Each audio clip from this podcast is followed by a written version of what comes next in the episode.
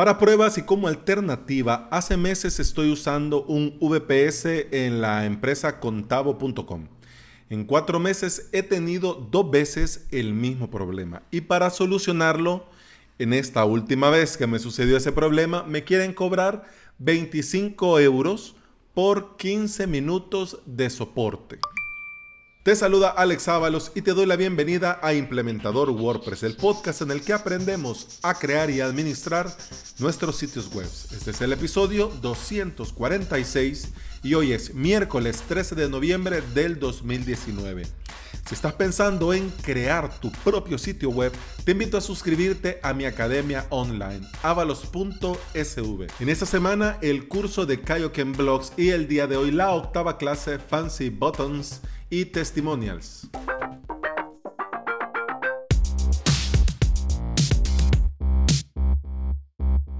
Cuando comencé con los cursos en avalos.sv, yo sé que todos veían a Vimeo como la única y mejor alternativa para poder implementar esto de la videoclase dentro de un membership site. Pero bueno, yo por esta del, bueno, vaya a ser, comencé a buscar alternativas una, considerando un mejor precio. Y dos, en caso de que algo sucediera, pues ya tenía algo, un as bajo la manga. Por eso, eh, yo no sabía en esa altura el relajo que se venía con esto, de las con esto de los términos y condiciones de Vimeo y lo que íbamos a saber, pues lo que ha pasado. Yo, cómo iba, cómo iba yo a saberlo.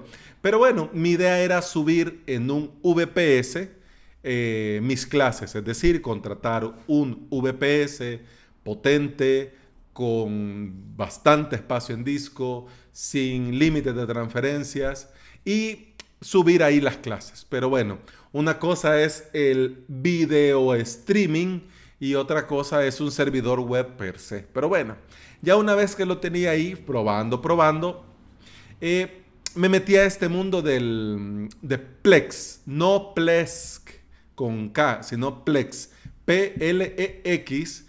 Y bueno, comencé a ver pues que podías crearte ahí, digamos, pronto y mal tu propio Netflix, poder subir ahí tu contenido y tenerlo disponible. Esto está pensado más que todo eh, para que vos en tu computadora puedas hacer tu computadora tu propio servidor multimedia. Pero bueno, aquí en, en mi país no tenemos fibra óptica. Entonces es imposible con 2 megas de subida que yo tengo contratado de internet, poder suponer que voy a poder servir contenido multimedia. Pero bueno, el caso es que yo también probando Plex vi en un futuro habilitar esto como un valor agregado para mis alumnos y para los suscriptores de avalos.sv. Es decir, eh, poder habilitarles por ser suscriptores, agregarlos a mi cuenta de Plex como invitados y que ellos pudiesen visualizar los cursos en todos los dispositivos que puedan instalar esta aplicación Plex. Ya sea tablet, ya sea laptops, ya sea, bueno, aunque laptop lo ves en la web, pues es igual, pero más estaba pensado en eso, pues por ejemplo en Smart TV, etcétera, etcétera. También pensando en la movilidad, darle, darle a los suscriptores la posibilidad que si poder eh, descargarse los cursos y poderlos ver, digamos, sin conexión. Yo para esto contraté un servidor, un VPS en Contavo. Eh, lo contraté en el mes de agosto.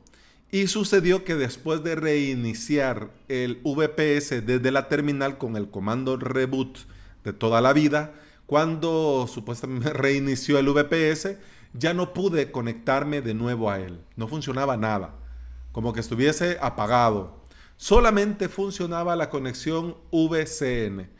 Si no sabes de qué va esto, pues te lo digo ahí a pronto, pronto y mal. El caso es que eh, los servidores eh, funcionan normalmente en modo terminal. Es decir, con terminal de Linux, terminal de Mac o con, por ejemplo, Termius para Windows o PuTTY. El caso es que hay un tipo, hay un tipo de conexión que es la conexión VCN que va por otro puerto que es como una conexión, digamos, te lo voy a decir muy mal, pero para que me entendas, es como el cable del monitor. Consta que te lo estoy diciendo muy, muy mal. el caso es que esta conexión VCN te permite conectarte al VPS como que fuese una computadora normal. Es decir, te abre la ventana, pero lo que ves es lo que verías como que estuvieses conectado a un monitor y una computadora normal, ¿ok? Así que es como el entorno visual, es como para ver visualmente el sistema y entrar y etcétera, etcétera. Lo normal cuando trabajas con servidores y VPS, lo normal no es hacerlo por VCN, pero esta es la conexión que te garantiza poderte conectar en caso que la conexión falle y que ese era mi caso. Pero bueno, yo no sabía exactamente qué pasó, lo único que sabía era que había reiniciado, no había instalado nada, ni borrado nada, ni modificado nada, pero bueno, eh, ya no funcionó. Me puse en contacto con el soporte de Contavo y después de muchos mails de idas y venidas, de preguntas y respuestas, me pidieron mis datos de acceso root para poder acceder por VCN a mi VPS. Me decían los del soporte de Contavo que ellos no tienen acceso a mi VPS, que solo lo tengo yo porque las credenciales, los datos de acceso, el usuario y la contraseña, ellos no lo conocen. Bueno, yo en ese momento tenía abierto el VCN eh, y estaba viendo más o menos eh, qué había pasado, si yo detectaba algo extraño, algo raro, antes de darle los datos de acceso a ellos, pues por lo mismo, pues que yo no soy muy fan de andar dando uh, usuario y contraseña, peor en un correo, pero bueno, va. El caso es que yo tenía abierto el VCN y antes de mandar estos datos, ya estaban ellos moviendo el mouse y abriendo carpetas dentro del VPS, para que te hagas una idea. Yo, me yo estaba conectado, es decir, que yo había iniciado sesión en mi Linux de ese VPS y tenía el escritorio y estaba el mouse en su sitio. De repente, pues el mouse se comenzó a mover, comenzaron, fueron al explorador, comenzaron a abrir ventanas y comenzaron a, a ver una carpeta, otra, cerrar, abrir, abrieron la terminal y bueno, bueno, no que no tenían acceso. Yo en mi mente. yo en ese momento, bueno, me extrañó que esto sucediera, pero también dije yo, bueno, como yo les pedí soporte, ellos, bueno, vinieron y encontraron aquí, pues sí están trabajando. Bueno, yo lo vi lo más normal del mundo. Al final me dijeron, por el motivo que sea, porque no me especificaron ni por qué ni para qué, me dijeron que había perdido mi configuración de red y que por eso el VPS se había quedado sin conexión y lo único que yo había hecho era usar el comando reboot en terminal. Bueno, bueno. La semana pasada, después de reiniciar el VPS usando este mismo comando reboot, pasó exactamente lo mismo. Exactamente lo mismo. Entonces, retomando el hilo de correos del mes de agosto, les escribí comentándoles que no tenía conexión y que lo que había hecho era exactamente lo mismo, simplemente reiniciar el VPS y me respondieron diciéndome en las notas del episodio te copio y pego la parte del correo, pero en resumen me dijeron que para ese tipo de soporte técnico tengo que pagar 25 euros cada 15 minutos mientras se trabaja en la solución de mi problema. Bueno, yo les dije que lo único que había hecho era reiniciar el VPS y que 25 euros por 15 minutos me parecía exagerado. Y ojo, no es que no lo valga, porque bueno, el punto es, yo reconozco que si yo me pongo a trastear, a jugar, a probar y a toquetear y a poner y a quitar y a eliminar y a esto y aquello y que de repente la líe y no me funciona, pues sí, fue error mío por estar haciendo cosas que no debía. Yo lo reconozco. Pero si simplemente he reiniciado con el comando reboot de toda la vida, porque el VPS, dependiendo qué cosas, pues algunas veces las reinicio y algunas veces pues pasa la semana y lo hago unas 5 o 6 veces dependiendo de lo que esté haciendo. Algunas veces solo reinicio el MySQL, algunas veces solo reinicio el Apache, algunas veces solo reinicio el servidor de Plex, Algunas veces sí lo reinicio todo y nunca ha habido ningún problema. Pero bueno, yo les dije amablemente, cordialmente que me parecía una exageración. Y amablemente me respondieron de que la configuración net plan de mi VPS se había roto y que para arreglarla necesitaban que yo les enviara los primeros 25 euros y cordialmente me enviaron la cuenta de banco, bueno, dos cuentas de banco. Eh, es la cuenta de PayPal, la cuenta de Skrills, la cuenta de Money Bookers y que en cualquier lugar yo podía abonar los primeros 25 euros y que si ellos se pasaban de 25 euros, es decir, de 15 minutos, lo demás que saliera me lo iban a cargar a mi próxima factura mensual. Claro, la idea de ellos que era, pues ellos me insistían mucho que abonara esos 25 euros para solucionarme el problema. Amablemente les respondí que no era por el monto en sí, sino que por el abuso no les iba a pagar y que yo lo iba a solucionar. ¿Qué es lo que pasa? Una cosa muy diferente, como te digo, es que yo me ponga a travesear y se arruine. Y otra cosa es que solo reinicie el servidor, cosa que ya había hecho antes, y que ya no funcione. Y que me digan que se ha perdido la conexión NetPlan solo por reiniciar. Hombre, tampoco. Pero bueno, yo dije, bueno, voy a... no es nada del otro mundo, voy a probar, porque en honor a la verdad, esto de la NetPlan lo había visto, había leído, que al pasar de Ubuntu, de Ubuntu 17 a Ubuntu 18, había cambiado la forma como se configuraba esto y que ahora tenía que ser con un archivo YAML que está dentro de la carpeta etc y dentro de la carpeta netplan. Bueno, me puse manos a la obra y oh sorpresa, oh sorpresa, yo cuando les di a ellos los datos de acceso, de por sí yo cambio las contraseñas de los VPS cada semana, cada 15 días, cada mes, dependiendo si es un VPS de prueba o es un VPS de, de producción.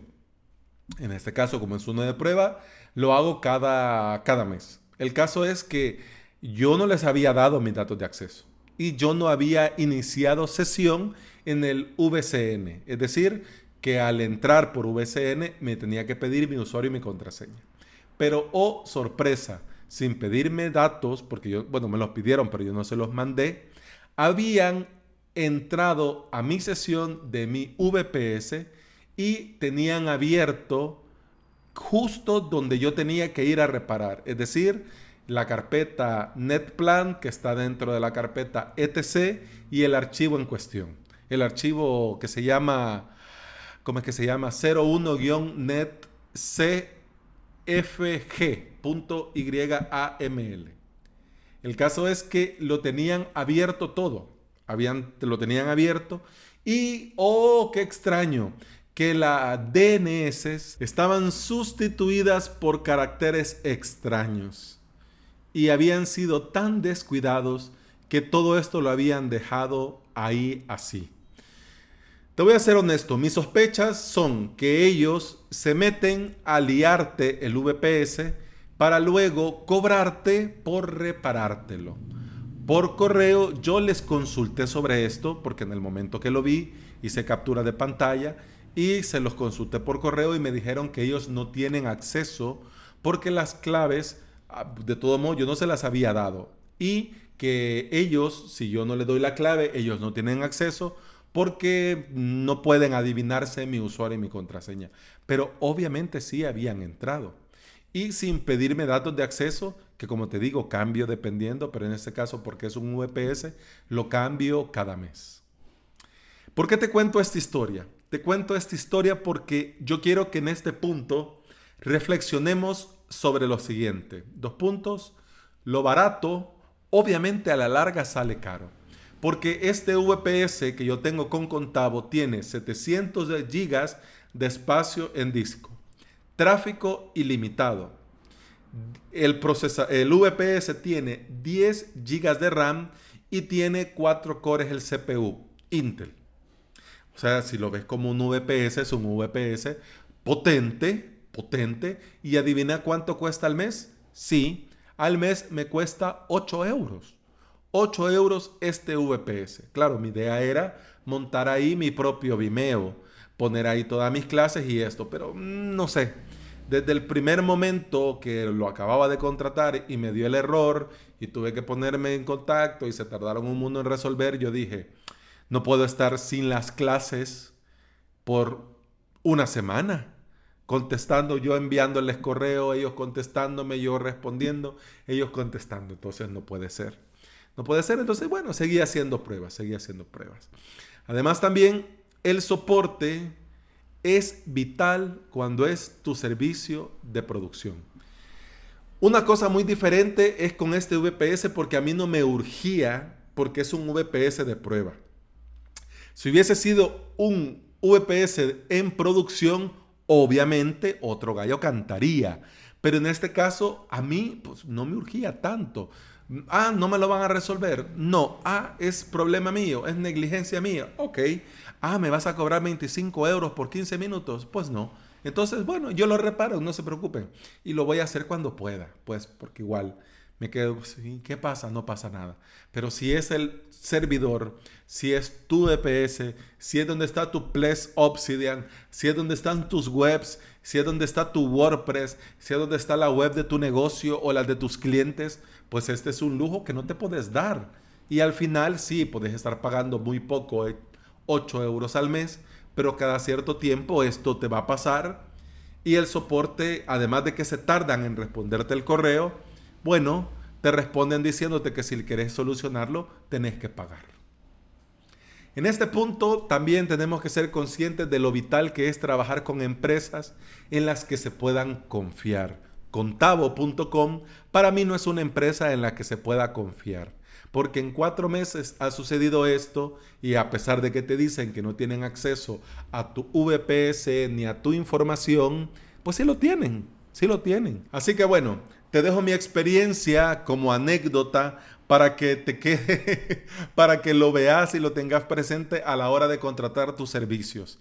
Si tu sitio web es una parte vital, crucial e innegociable de tu negocio, entonces no hay que, que ser tacaños.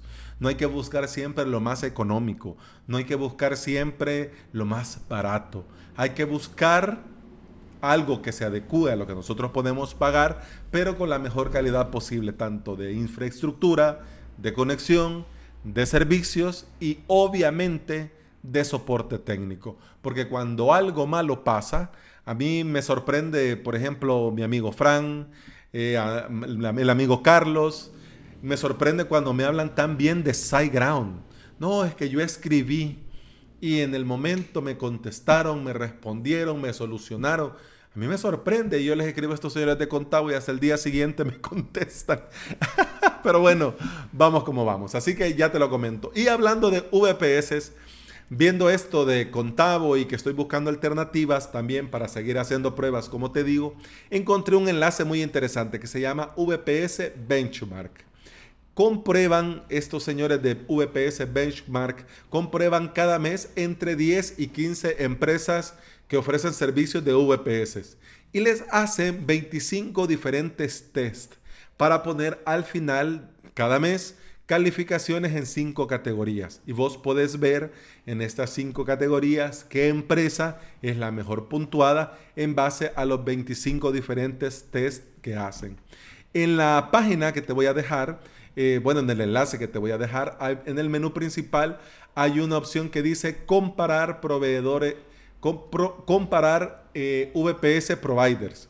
Y ahí tenés eh, diferentes empresas que han evaluado y podés comparar una con la otra. Y también tienen un ranking, tienen un listado en el que podés ver los mejores evaluados en el mes, en el trimestre, etcétera, etcétera. Si te interesa contratar un VPS y querés ver más o menos cuál sería una mejor opción tomando estos parámetros, pues te dejo la información y espero que te sea de utilidad. Te recuerdo que estos no son enlaces patrocinados, ni es publicidad ni nada. Yo lo vi y ahora que estoy hablando de VPS lo recordé y por eso te lo menciono. Así que solamente es una recomendación. Y hablando de recomendación, Te recuerdo que podés escuchar más de este podcast en Apple Podcast, iBox, Spotify y en toda aplicación de podcasting. Y si andás por estas plataformas y me regalás una valoración y una reseña en Apple Podcast, un me gusta y un comentario en iBox y un enorme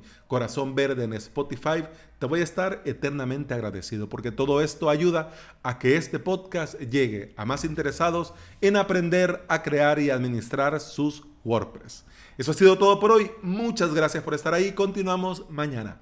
Hasta entonces, salud.